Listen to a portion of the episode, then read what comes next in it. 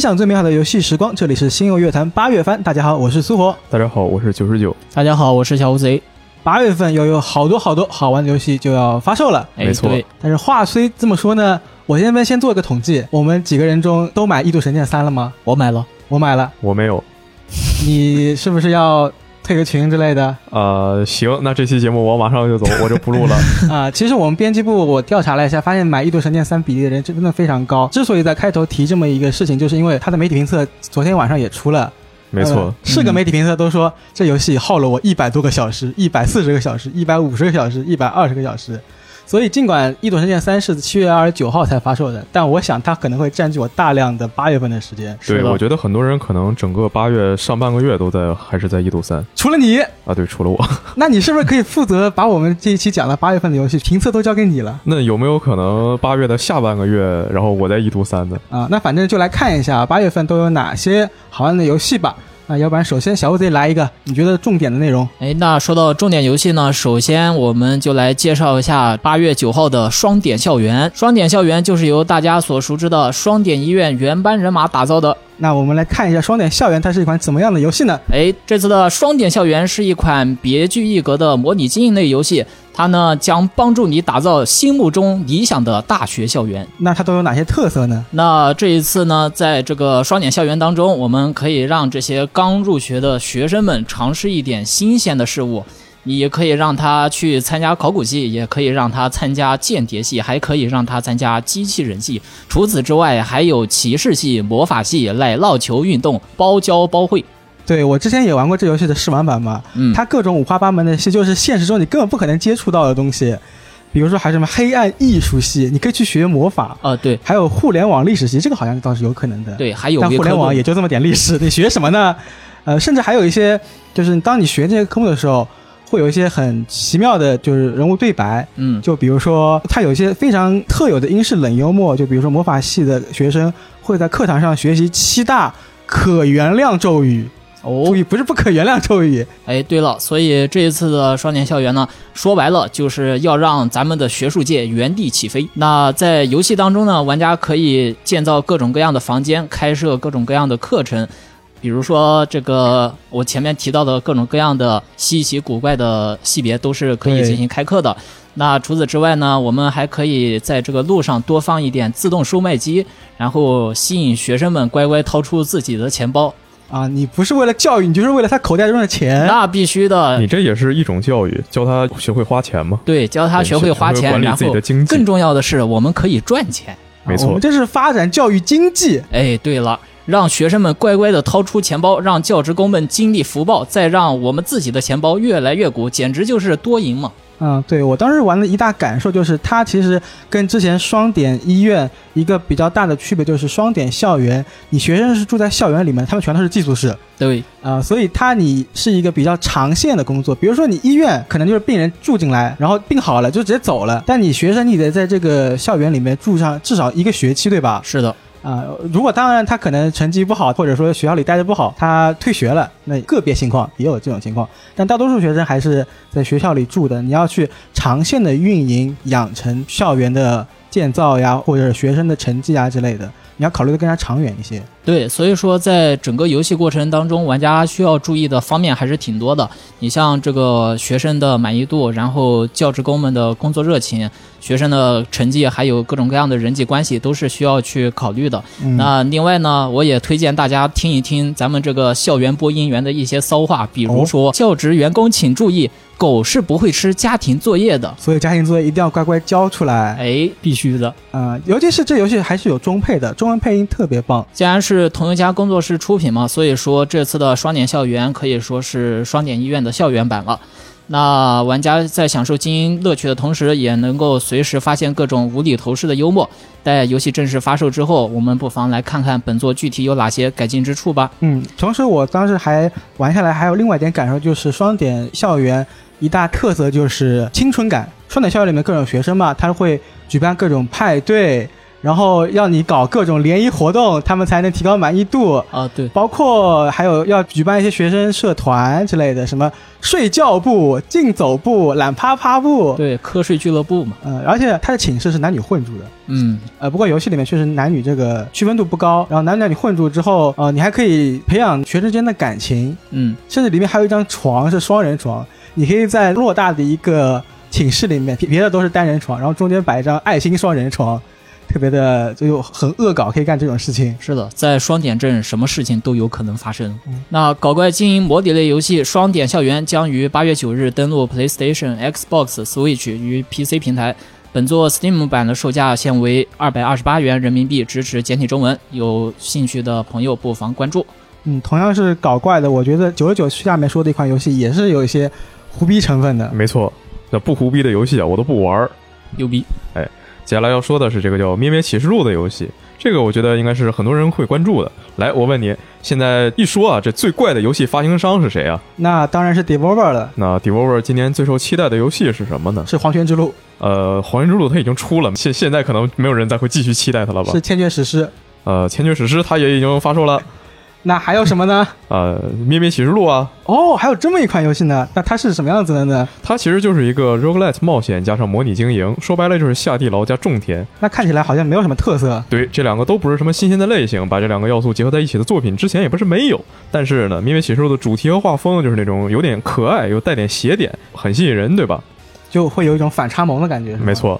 大家如果看过宣传的话，就会知道主角在被一个邪教给献祭之后呢，被一个古神给复活了。为了报答这种救命之恩，所以就要组建一支教派，发动圣战，驱逐异端，在世间传播主的福音，把自己的教派搞成唯一的正统啊，让自己的神成为唯一的真神。之前我也是玩了一下这款游戏的 demo，要说我觉得最有意思的点，其实就是这个游戏里非常薄弱但有一些微妙的道德观，就它玩起来会有一种环世界或者边缘世界那种感觉。怎么说呢？就到处都能看出来，我们主角他经营的并不是一个正经的教团，非常的胡闹，这是很有意思。比如说，这个组建一个教团，那我肯定需要信徒，对吧？对那信徒从哪儿来呢？我绑架别人的，你反正信哪个神都是信，你被哪个教团活祭，那你都是死，那有什么关系呢？所以只要在一些战斗中把敌人一顿胖揍，就可以物理传教。哦有的时候你出门，你看到别人家的祭坛，你还可以去偷一点信仰值。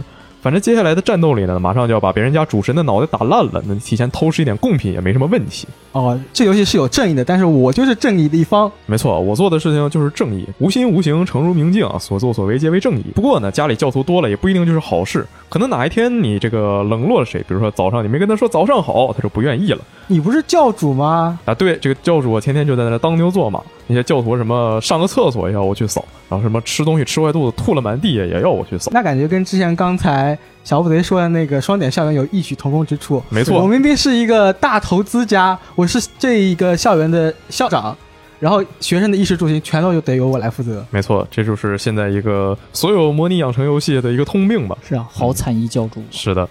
然后您冷落的那个人呢，他就很不高兴，天天也不干活，就拿个大喇叭逼叨逼叨，呼吁其他人一起跟你造反。那这种人怎么办呢？哎，首先呢，你可以让他滚蛋，就早知道就不把你从林子里捡回来了；或者呢，你把他拉去劳动改造，给他洗脑；更简单的，就把他拉到没人地方，直接弄死埋了；或者呢，还有一种更经济实惠的办法，就像我一样，是不是要加个引号的这个经济实惠？呃，是字面意义的经济实惠。当时我看他搞的其他人虔诚度非常的低，大家都不干活，而且就是因为都不干活嘛，很长时间也没饭吃，都很饿，所以怎么办呢？我把带头搞事那个人弄死，然后把他炖了，分给营地里所有人来吃。他剩下的那些残骸呢，我就当成燃料办了一场篝火晚会，这样一点都不浪费，吃不上饭和信仰缺失的问题全都一起解决了。哎怎么样？是不是非常有搞邪教的感觉？这游戏里面的信徒也是动物是吗？没错，啊，那好像没有人道主义危机啊。啊，没错，这个信徒呢是各种各样的动物，你把它救回家里之后是可以自定义的，然后他们在你手下也都只是工具，也是只是数值，想怎么利用就怎么利用，毕竟你才是真正的教主。那这游戏的战斗部分是什么样子的呢？根据之前的试玩来看，它的战斗其实就很普通的肉鸽，很扎实，但也没有什么新鲜的点。重点还是在于一个模拟经营的部分，感觉它的战斗更多还是给这个模拟经营搞一些添头吧，调整一下节奏。就是从战斗中获取资源。没错。不过在之前试玩版里，我这个模拟经营的部分已经遇到了发展瓶颈，我的资源就不够了。不知道接下来是要开一些新的地图，还是只能靠在战斗里硬刷。如果是这样的话，会觉得可能接下来会有点不耐玩。不过这就要等到它正式版发售再看了。哎，这么一通说下来，我有一个想法，是什么呢？这游戏加一个联网要素嗯，啊。最开始不是主角是被邪教给祭祀了吗？没错。那其实是别的玩家的教派好，哦，这个时候主角要自己发展，就是我们玩家发展我们自己的教派，嗯，最后弄个全球排行，谁才是唯一真教？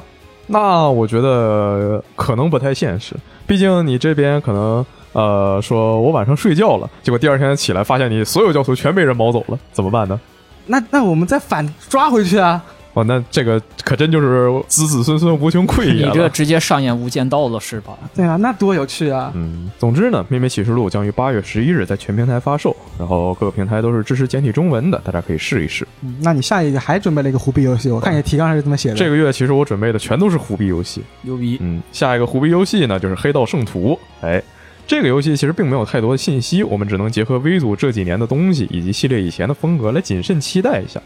这次的《黑道圣徒》呢是整个系列的重启作，毕竟你在四代里啊，地球也炸了，恶魔也打了，继续硬编呢，官方也自己也该麻了。这次的故事发生在美国西南部的城市圣多伊莱索，就很墨西哥风情吧。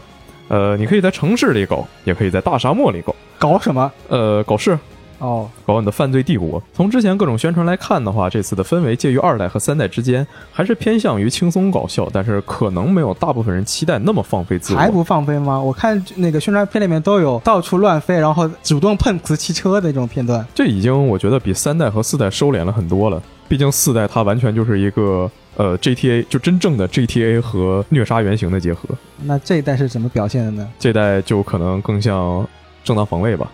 行，嗯，虽然从之前这些宣传来看呢，各种犯罪支线、各种动作都是以前的味道，像那些什么手套枪啊、雨伞枪啊、飞鼠装啊这种奇怪的东西也都有。不过现在展现出来的剧情和演出其实并不是特别多，里面的整蛊元素也就比较少。我有点担心它到时候实际的表现。三代和四代那个开场的冲击感啊，真的给人冲击力实在是太强了。一个是抢银行，一个是上来直接扒核弹，然后掉下去，直接掉进总统办公室，你就成了总统。这次开场官方也放出了这个十五分钟的实际演示，当时就直接给我看睡了。那那这个十五分钟是讲什么的呢？这个十五分钟就是讲主角给一个安保公司啊当狗腿子，然后那感觉逼格一下子就下去了。对，逼格一下就下去了。这游戏呢，本作拥有系列最大的地图，分为十五个地区，玩家要从三个敌对派系手中抢地盘，打造自己的犯罪帝国。这就还是原来那套玩法。这次有号称全系列最强的自定义系统，像什么角色呀、载具啊、武器啊，你都可以搞。官方的捏脸工具那个 Boss Factory 其实就已经放出来很久了，和游戏本片开场的那个功能是一致的。但这个捏脸有多强大？这个捏脸就是非常强，你想捏出什么，你就可以捏出什么。来，我们类比一下，好的，光荣特库摩在捏脸，大家都在吹，对不对？没错。那这个相比之下怎么样呢？那我只能说，他们从根本上就走了两个方向，因为光荣那个是不管你怎么捏，它应该都还是某种程度的匀称和美型吧。嗯，这个游戏就不管你怎么捏，都是一种胡搞乱搞的感觉。比如说，它现在这个是，呃，你可以下载一些其他人捏好的数据。那多好呀！对啊，我在里面看就有什么非常强壮的章鱼哥，然后有什么，比如说我刻意捏了一个那种呃头发非常稀少，然后浑身非常油亮的中年大叔。呃，那有没有看到一些别人很恶搞的东西呢？有倒是有，但是应该没有谁在纯粹单纯的恶搞上和那个章鱼哥能一个水平。哦，我想起来，有，还真有。这个有非非常多的玩家呀，都捏出了自己心目中的川普，捏出了自己心中的大统领。你你有没有尝试一下？我尝试了，然后觉得技术力还不够是吗？对，我觉得我的技术力还是比有些大佬这个还差了一些，可能他就是真的是当时给川普投了票的人吧，所以我就直接传神就行。我就直接下载了他的数据。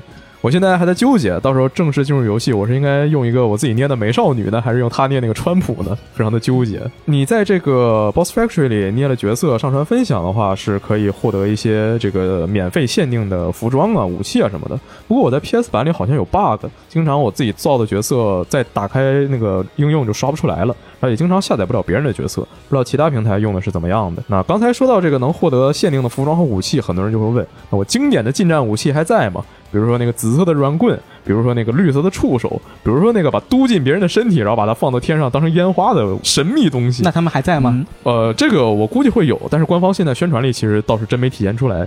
哦毕竟他想把大的藏起来。对，毕竟他实在是太经典了，自己单独占了一个武器格子呢，这个就真的只能等到时候再看了。那么《黑道圣徒》重启作作为这个系列接近十年刚出的一个续作，之前出了那个叫《混乱特工》嘛，不管做到是好还是坏，也算是给粉丝的一个交代，看看 V 组是不是真的没活了。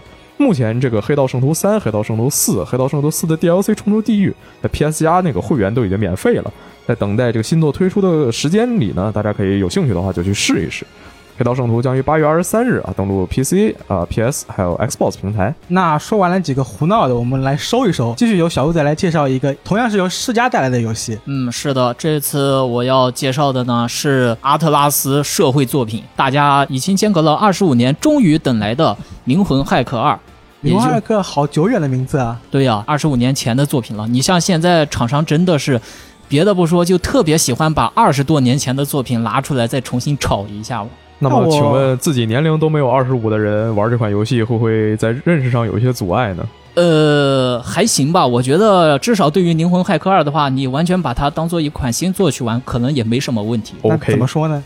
呃，因为这一作它的风格跟原作真的很不一样。差别在哪？首先呢，就是说本作的美术方面啊，就是，呃，这次的新作呢是三轮侍郎担任人设，所以说这个它的画面风格呢会更加的明亮啊、人物形象呢也更加的饱满。就没有像以前那么阴暗了，是吗？呃，对的，原作的话是由金子一马老师负责的嘛，然后他笔下的形象大家也知道，就相对来说可能比较冷冽，而且有的时候看着上去也有点儿呃严酷的眼神在里面嘛。但是这一次的《灵魂骇客二》呢，呃，画面更加新潮了，所以说这一次它的整个一个画面的观感就不太一样了。那除了美术风格呢？哎，还有一个就是所谓的战斗系统。那前作的战斗系统其实就是说，这个主角和恶魔共同作战的一个系统啊。对虽然说新作里面基础设定也是这样，但是在具体的这个作战机制上，其实给人的感觉可能更像是《女神异闻录》系列的那种作战模式。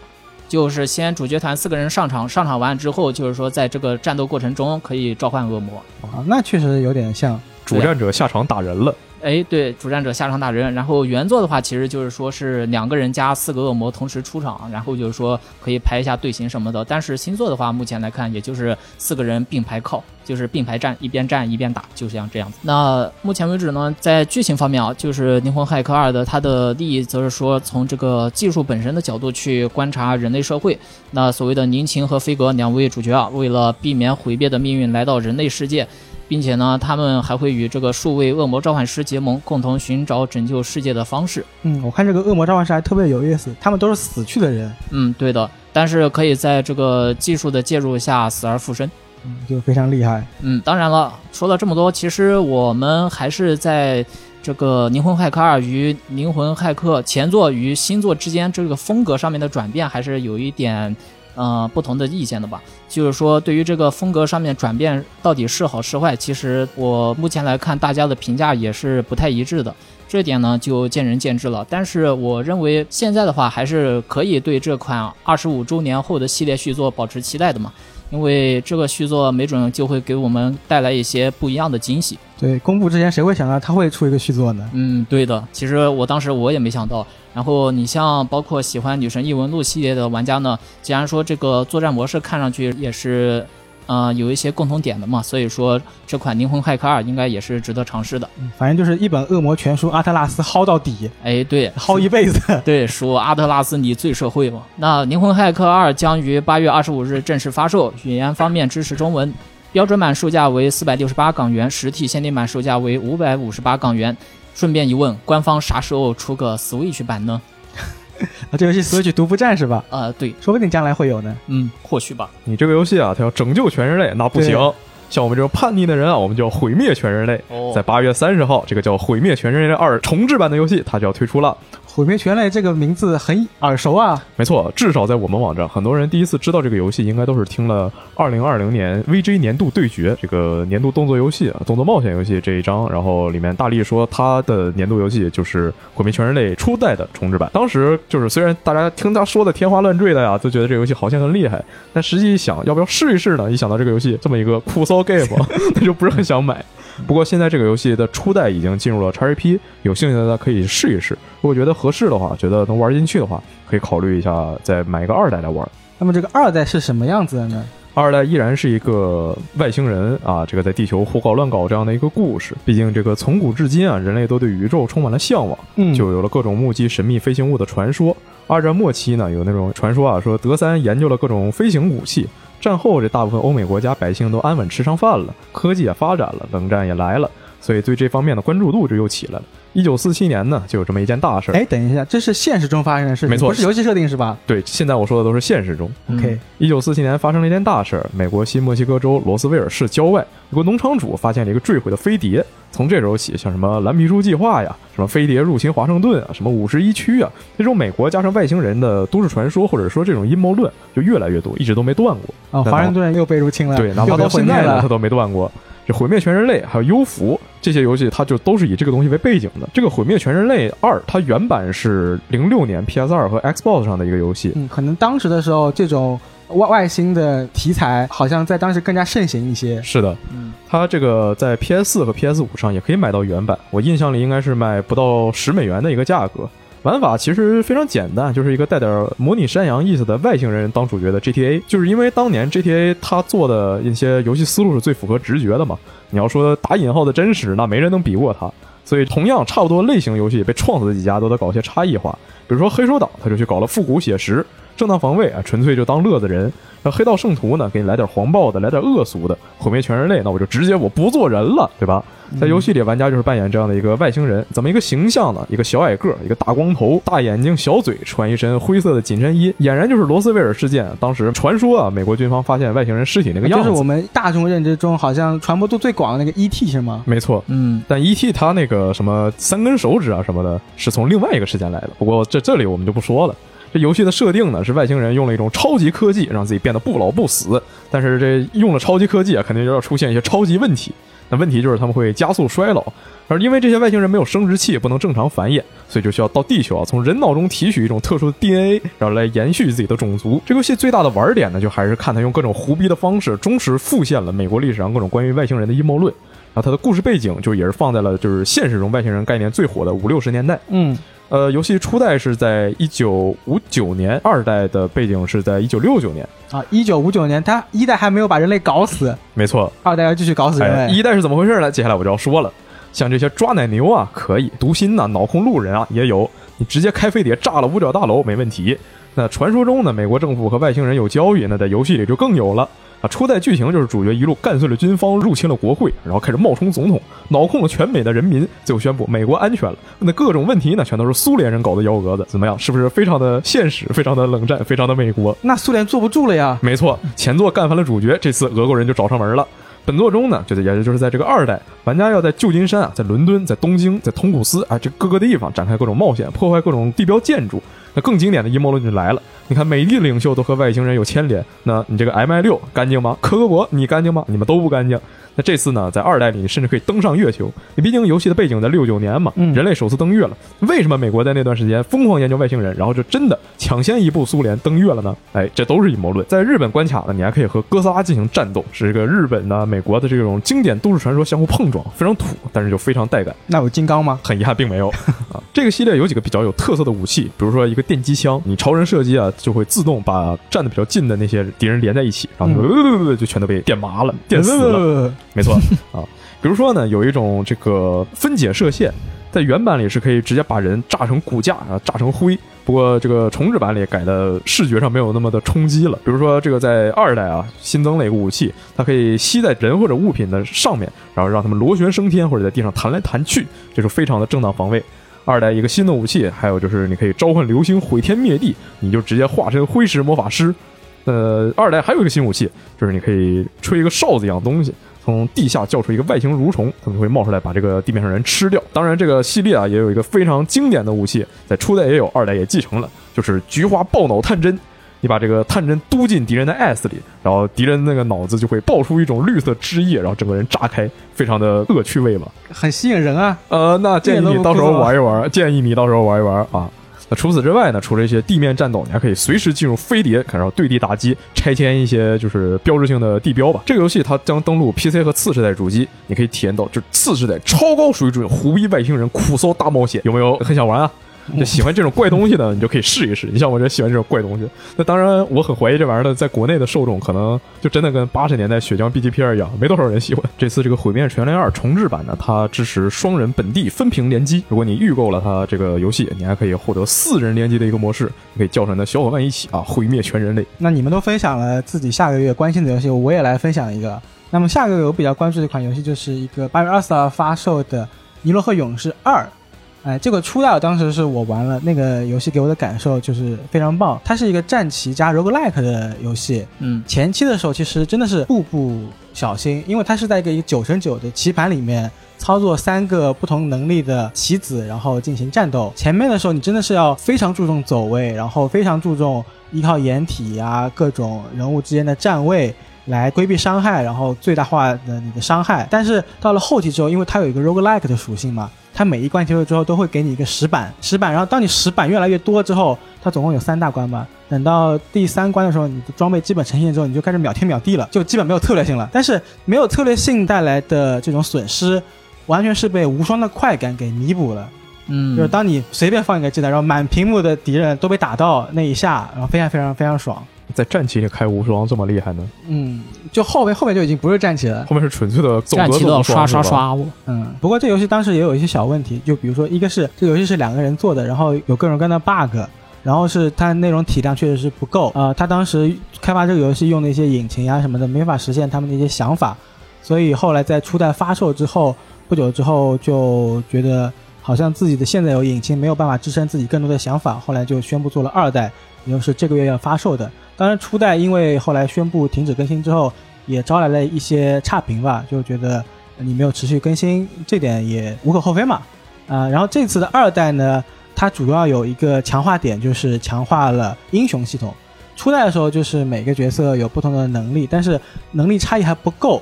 这一次二代里面，它会加一些人物天赋树，天赋树这之后这样子的话，每个人的成长就不一样，对吧？嗯啊，再加上这一次会感觉会更加的 roguelike 了一点。呃，无论是装备，装备之前也有，但现在新增了一个神符，可以在装备上再加一些新的装备。呃，包括它现在以前是一条路走到底，现在一条路你可以有分叉了，你可可以按照自己的路径，比如说下面是武器店，下面是打怪兽，你要选一个自己走一条路线，可能会在重玩性上有更好的表现。虽然你不让我说，但我还是要说，在二代有更多的黑皮。哎，苏活，那你之前提到了尼罗河勇士二，那我来提问你一下，尼罗河在哪儿？那当时在四大文明古国之一的埃及，哎，对，既然你说到了埃及，那我就要讲一款有关于南极的新游戏。这俩挨着吗？没事啊，都是极嘛。行啊，那我这次要介绍的游戏呢，就是名叫《极圈以南》。Sounds of the Circles 是一款叙事冒险游戏，然后开发商是曾经获得英国电影学院奖项的 State of Play。State of Play 这个就名字让人想起。索尼。对，这非常的索尼。那极圈以南是一个怎么样的游戏呢？那《极圈以南》这款游戏呢，它实际上是一款叙事驱动型的游戏。呃，本作描写了上世纪六十年代冷战时期的一些故事。那不合上了吗？那那边在毁灭全人类，然后你这边在探索南极。没错，呃，对，差不多吧。但是我这边的这个呃情感线索更加的浓厚嘛，对不对？这款游戏当中的主人公彼得与克拉拉，他们在这个特殊的背景下被卷入了种种冲突之中，然后他们两人之间复杂的情感关系也会在游戏当中慢慢呈现。他们去南极是干嘛的呢？科考啊说是去科考，不然呢哦？那你说不定去南极，你发现了什么，引发了第几次冲击之类的，也有可能啊。那你去的时候目的不也是科考啊，吗？倒也是。你你你总不能是带着引发冲击的目的去了吧？说回《极圈以南》本身啊，制作组在制作这款游戏的时候，当时说是为了还原游戏当中的极地风景，特地前往南极地区前往考察。哎，这番诚意有没有 get 到？我觉得他们就是想公费旅游。呃，好吧，或许我觉得也有这可能。这个他这个游戏的画风好像并无法 真实的体现这个南极风景吧？哎，不管了，不管了，反正大家的话可以直接就把这个当做一款互动式电影来玩嘛。至于这个风景南不南极嘛，自己去评判吧。本作之前在这个 Apple Arcade 上面登录过，然后它的剧本呢也是得到了不少玩家的肯定。呃，很多人呢都认为这款游戏的剧本是一款真正的女权剧本，就是说它真正的阐述了一些男女平权的问题。嗯，那对这方面的话题感兴趣的话，可以来尝试一下。哎，对，呃，玩过之后呢，据说也是能够引发游玩者的一些思考啊。游戏时长大约在四小时左右，感觉大概花一下午时间就能通关，感嗯，觉、我觉得对这种体量的游戏来说刚刚好。对。而且本作的美术风格，就像阿九之前提到的那样，虽然说不怎么南极，但是呢，本身的这个风格是极简化的，所以说整个画面非常的优美，很干净，很舒服。对，非常的干净优美。呃，喜欢极简画面的朋友呢，同样值得一试。呃，极圈以南将于这个八月三日登陆 PlayStation，然后 Xbox、Switch、PC 平台。那 Switch 每服游戏售价为十二美元左右，然后支持中文，感兴趣的朋友不容错过。说完刚才那款比较着重剧情的游戏，接下来比较走心的游戏，没错，接下来我们说一款这个完全就可以你不看它的剧情啊，就纯图一个爽的游戏。来激发你的肾上腺素的游戏。没错，这款游戏叫做《午夜格斗快车》，它会在八月二十三日推出，登陆 PC、还有 PS、还有 Xbox 平台。不过它是没有次世代版的。它就是在一辆快车上打架吗？呃，它可不是在一辆快车上打架，它是在整个城市里打架，也真正的打架斗殴模拟器，从城这头打到城那头。这是一款斜向的俯视角轻版动作游戏。嗯，负责做这个游戏动捕的人，他之前在战神和真人快打里都设计了一些招式。这游戏之前在 Steam 上也推出过试玩版，它的快节奏攻防非常的爽，当你在精准格挡还有打出一些暴击的时候，还有敌人那种 X 光特效，还有他骨折的音效，这不从真人快打那边借过来的吗？没错，非常的爽。玩家呢，他的身份是一名前黑社会成员，被要求完成一项几乎不可能的任务，在日出之前穿越整个城市，阻止一场全城范围内的犯罪活动。这穿越的方式非常简单，就是在四十一个关卡中，把路上碍事的几十几百个敌人全都打得稀烂。你所过之处呢，就只有各种各样姿势的尸体，还有满墙满地都是血。怎么样？是不是听起来就很带感？游戏的描述说，使用一切工具和街斗技巧，参与一场严酷而激烈的打斗芭蕾。那它有没有什么战斗流派呢？对，它是有流派的。这个我接下来就要说。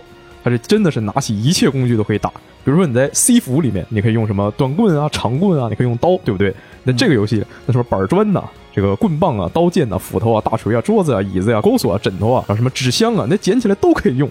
你可以拿各种枪械和炸药，之后直接化成囧威克，有各种各样的枪斗术动作，是不是就很帅？它游戏中有那种呃强化系统、升级系统，嗯你根据你自己点技能数的不同，就可以有各种各样的战斗流派。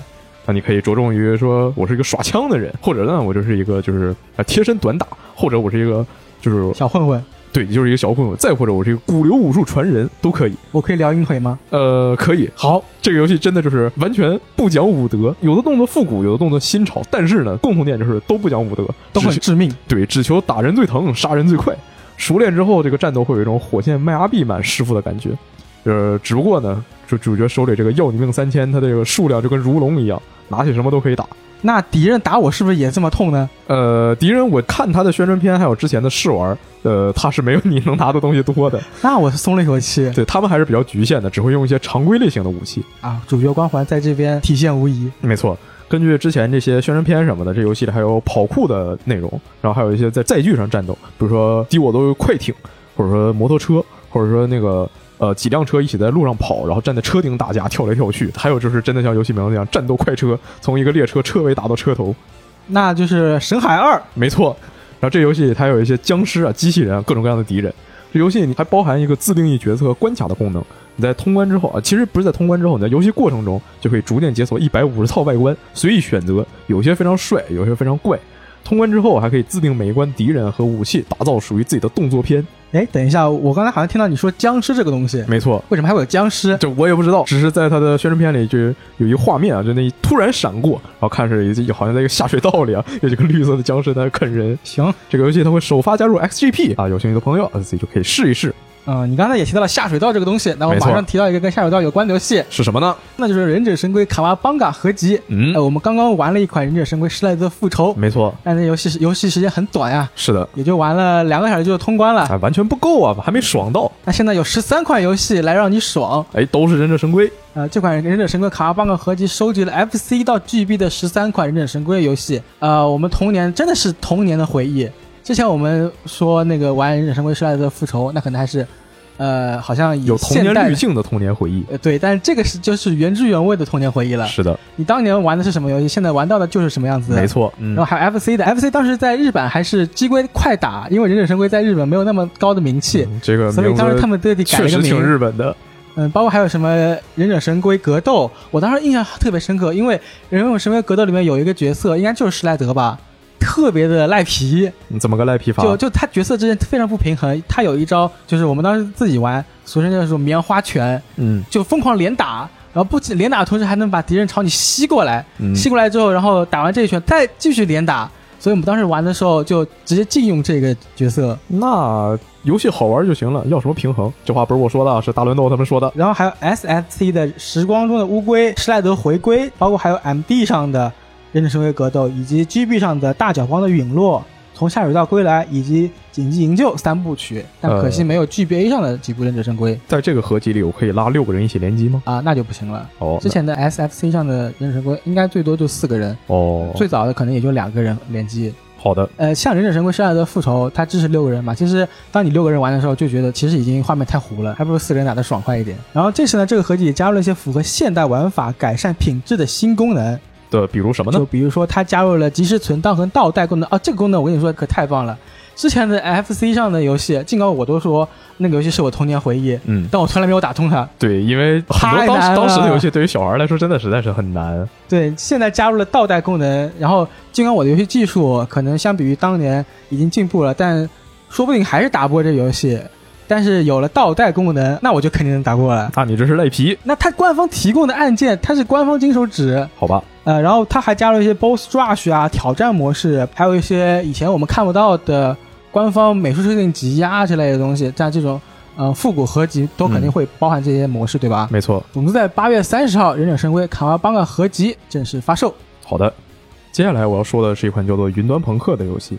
其实它并不是一个全新的作品，它只不过会在八月十九日推出 PS 五版。只不过我非常喜欢这个游戏啊，所以在这里推荐一番。它是个什么样的游戏呢？它是一个像素风的赛博朋克送快递游戏。首先乍一看，这游戏满满的都是闪瞎眼的光污染，划破雨夜的飞车，杂糅各种文化要素，扭曲建筑，就是那种很土味的赛博朋克。它通过像素传达出了这种光影感嘛？那我觉得很厉害啊。对，，很厉害。它那个画风，你一看就真的是就差把“赛博朋克”四个字直接拍你脸上了。尽管那个真把这四字写脸上的游戏，它里面并没有飞车，我非常生气。而且这个游戏的玩法其实很普通，甚至是可以说有些枯燥，就是到处送快递，真的就是送快递。途中你会跟别人对话，然后看故事，感受氛围。呃，但是聊闲天儿看故事那就太厉害了，所有东西全都在那摆着，你要自己去找，自己去看，自己去听，然后感受这个世界的氛围。所以它赛博朋克味儿是做到了的。对它的赛博朋克，不管是从视觉上还是从剧情的背景上，都是做到了的。主角是一个走私快递员，这是他上班的第一个夜晚。然后这个就非常赛博朋克经典的发展，在莫名其妙的时间呢，接到了莫名其妙的货，送给莫名其妙的人，被卷进了莫名其妙的事儿。游戏里一些角色，你可以遇到什么老派的硬汉侦探。啊，错乱的超级 AI，想独自干翻整个社会的天才黑客啊，拿着大公司的工资，然后心里还有自己小算盘的特工啊，给儿子买了高额保险，然后诱导他们自杀的母亲卖掉自己的一切来换取地位的仿生人，然后我把非常古典赛博朋克。然后我把他们连接起来了，是吗？呃，那那并没有，这个游戏它并不强调连接的。哦，嗯，故事啊发生在一个叫尼法利斯的城市。就相比起各种角色，其实我会觉得这座城市本身才是就是游戏唯一真正的主角。这是一个建在海上的垂直城市，下至一百英里，上至一千英里，建筑区彼此隔绝。就是穷人啊，不要到有钱人那些地方乱晃。身处其间，这些居民呢，每天就是举头望不见天，垂手看不着地。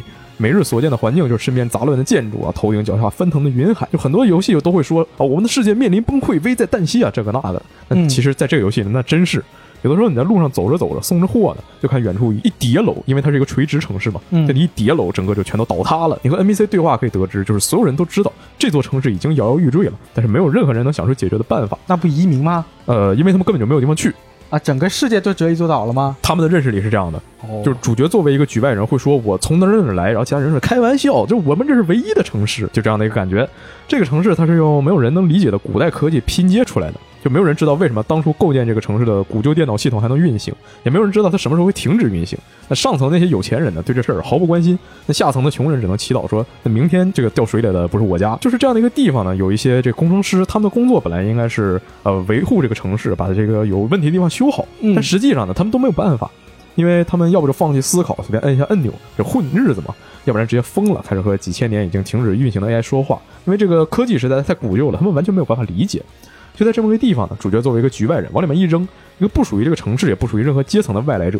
这时间呢，就是这一个晚上，所以对于整个城市所有的认识都是从聊天听来的，这就比较考验他的剧本了。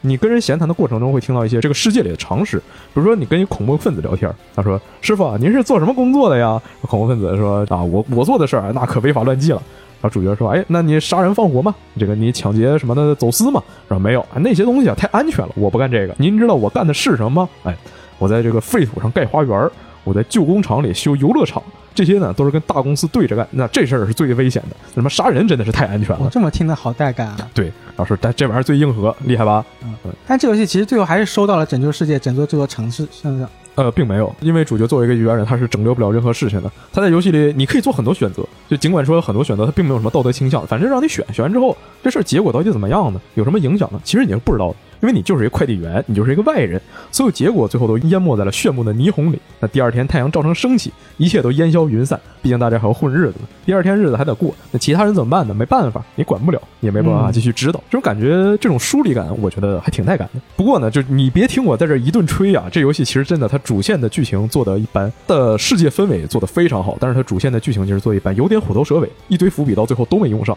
玩法其实就是我刚才也说了，送快递嘛，比较枯燥。如果你是一个喜欢主动去找故事去看，那你可以搞一个游戏。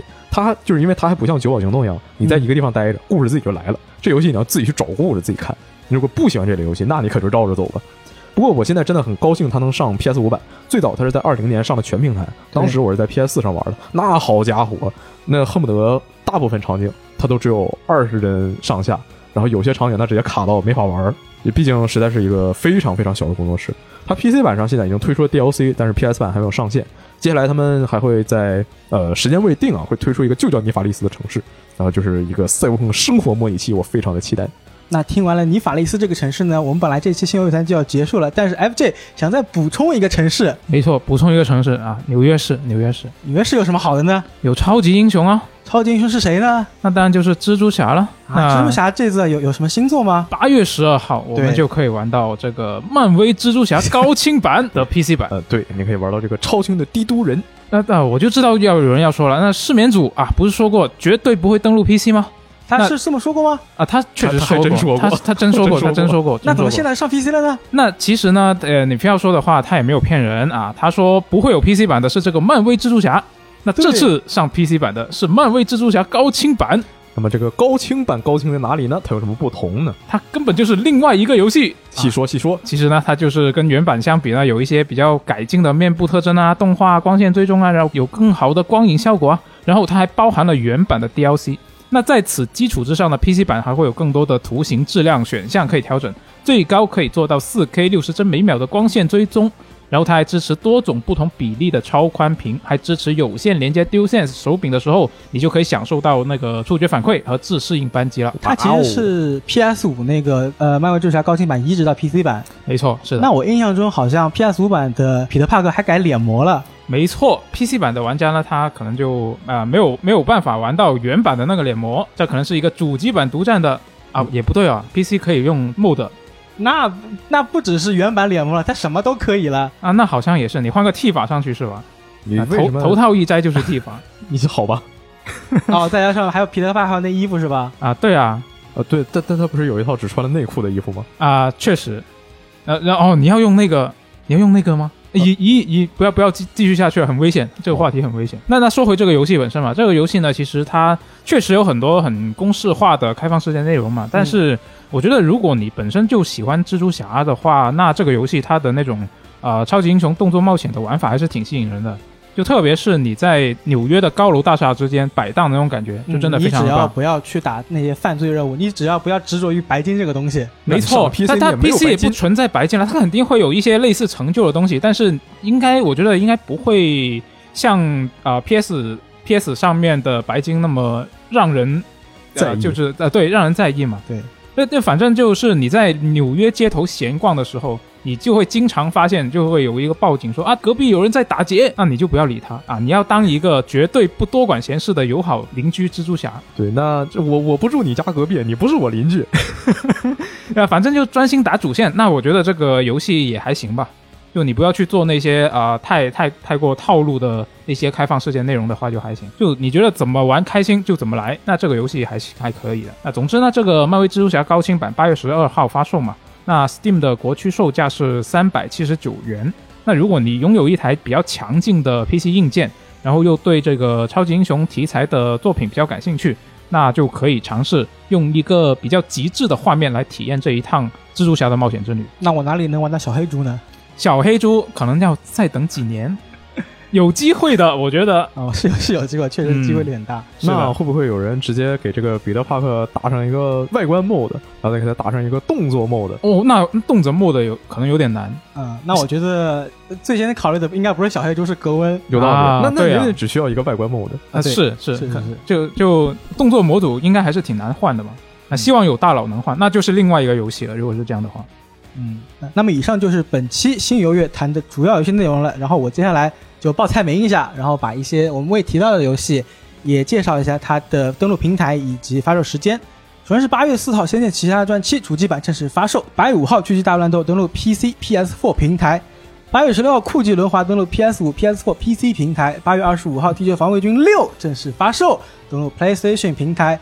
八月二十五号，SD 高达激斗同盟登陆全平台。八月二十五号，吃豆人吃遍世界登陆全平台。八月二十五号，女鬼桥开魂路登陆 PC 平台。八月三十号，邪恶铭刻登陆 PlayStation 平台。啊，那么这么一串说下来呢，请问你们八月份会玩哪个游戏呢？那还用问吗？当然就是《异度神剑三》了。啊，就跟我们开头说的一样，可能八月份都基本都会被《异度神剑三》给占据。那么你呢？不玩《异度神剑三》的九十九，那我肯定就是玩我刚才说那一大堆苦骚 game 啊，那你玩《地球防卫军六》吗？呃，可以玩，都可以玩。啊，行，我可能也是八月上半月呃主要会在《异度神剑三》上了。其实我还想玩那个 SD 高达的，但是先观望一下。嗯，那么听众八月份都主要会玩哪些游戏呢？欢迎在评论区留言，我们下期再见，拜拜。拜拜。拜拜。